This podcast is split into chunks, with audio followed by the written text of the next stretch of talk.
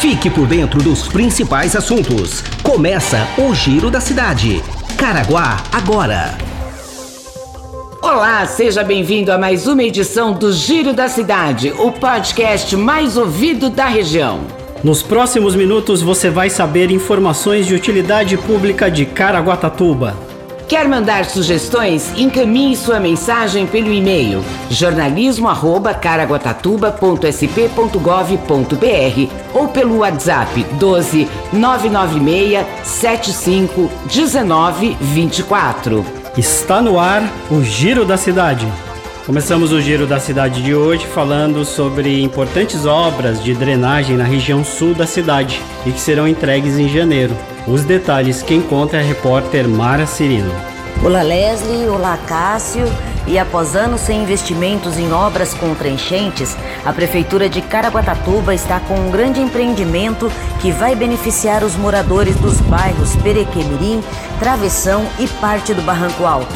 As obras de drenagem têm investimento na ordem de 6 milhões de reais e a expectativa é de que sejam concluídas até o final de janeiro diminuindo os impactos causados por alagamentos. As estruturas dos canais por onde a água vai escoar estão em andamento. Trata-se de um canal de drenagem no entroncamento do rio Perequemirim até o rio Juqueriquerê, no bairro Barranco Alto. No trecho, houve mudança do leito do rio Perequemirim e do córrego Felício. O empreendimento se faz necessário para dar mais vazão às águas em épocas de cheias dos rios e no período de fortes chuvas e voltamos ao estúdio. Obrigada, Mara. Obras contra enchentes são importantes para a população que sofre anos com alagamentos. E por falar em obras, a região da estrada do Rio Claro também recebe investimentos. Os detalhes com o repórter Nelson de Oliveira. Visando a segurança dos munícipes, a Prefeitura de Caraguatatuba implanta uma nova ciclovia na estrada do Rio Claro. Para isso, a Secretaria de Serviços Públicos trabalha com materiais ecologicamente corretos.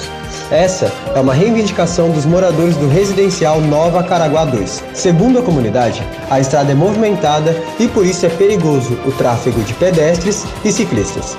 A equipe da CESEP está estruturando a base da ciclovia com resíduos de construção civil, tratados e processados na área de transbordo e triagem.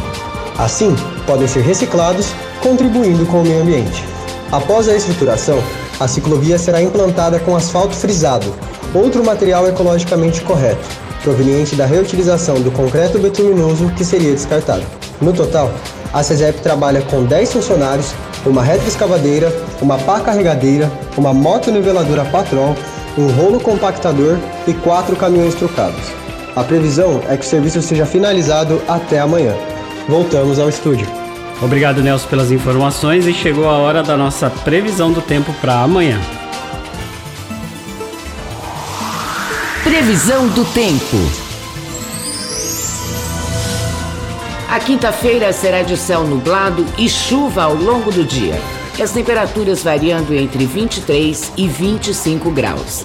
As informações são do Centro de Estudos Climáticos do INPE de Cachoeira Paulista. Informação importante agora, olha, a partir de segunda-feira terá início a segunda fase da campanha de vacinação contra o sarampo e tem uma faixa etária específica. Quem traz as informações é Talita Fernanda. A partir da próxima segunda-feira, 18 do 11, a Prefeitura de Caraguatatuba promove a segunda etapa da campanha de vacinação contra sarampo em todas as unidades básicas de saúde, UBS, com exceção da Tabatinga. Esta etapa tem como público-alvo adultos entre 20 a 29 anos de idade. Nesta fase, o dia D será realizado no sábado 30 de novembro, na Praça Doutor Cândido Mota, UBS Massaguaçu, UBS Sumaré, UBS Tinga, UBS Porto Novo e UBS Perequemirim. A Prefeitura de Caraguatatuba já imunizou 470 crianças menores de 5 anos contra o sarampo. Ao todo, 1.949 crianças compareceram às UBS desde o início da campanha, no dia 7 de outubro.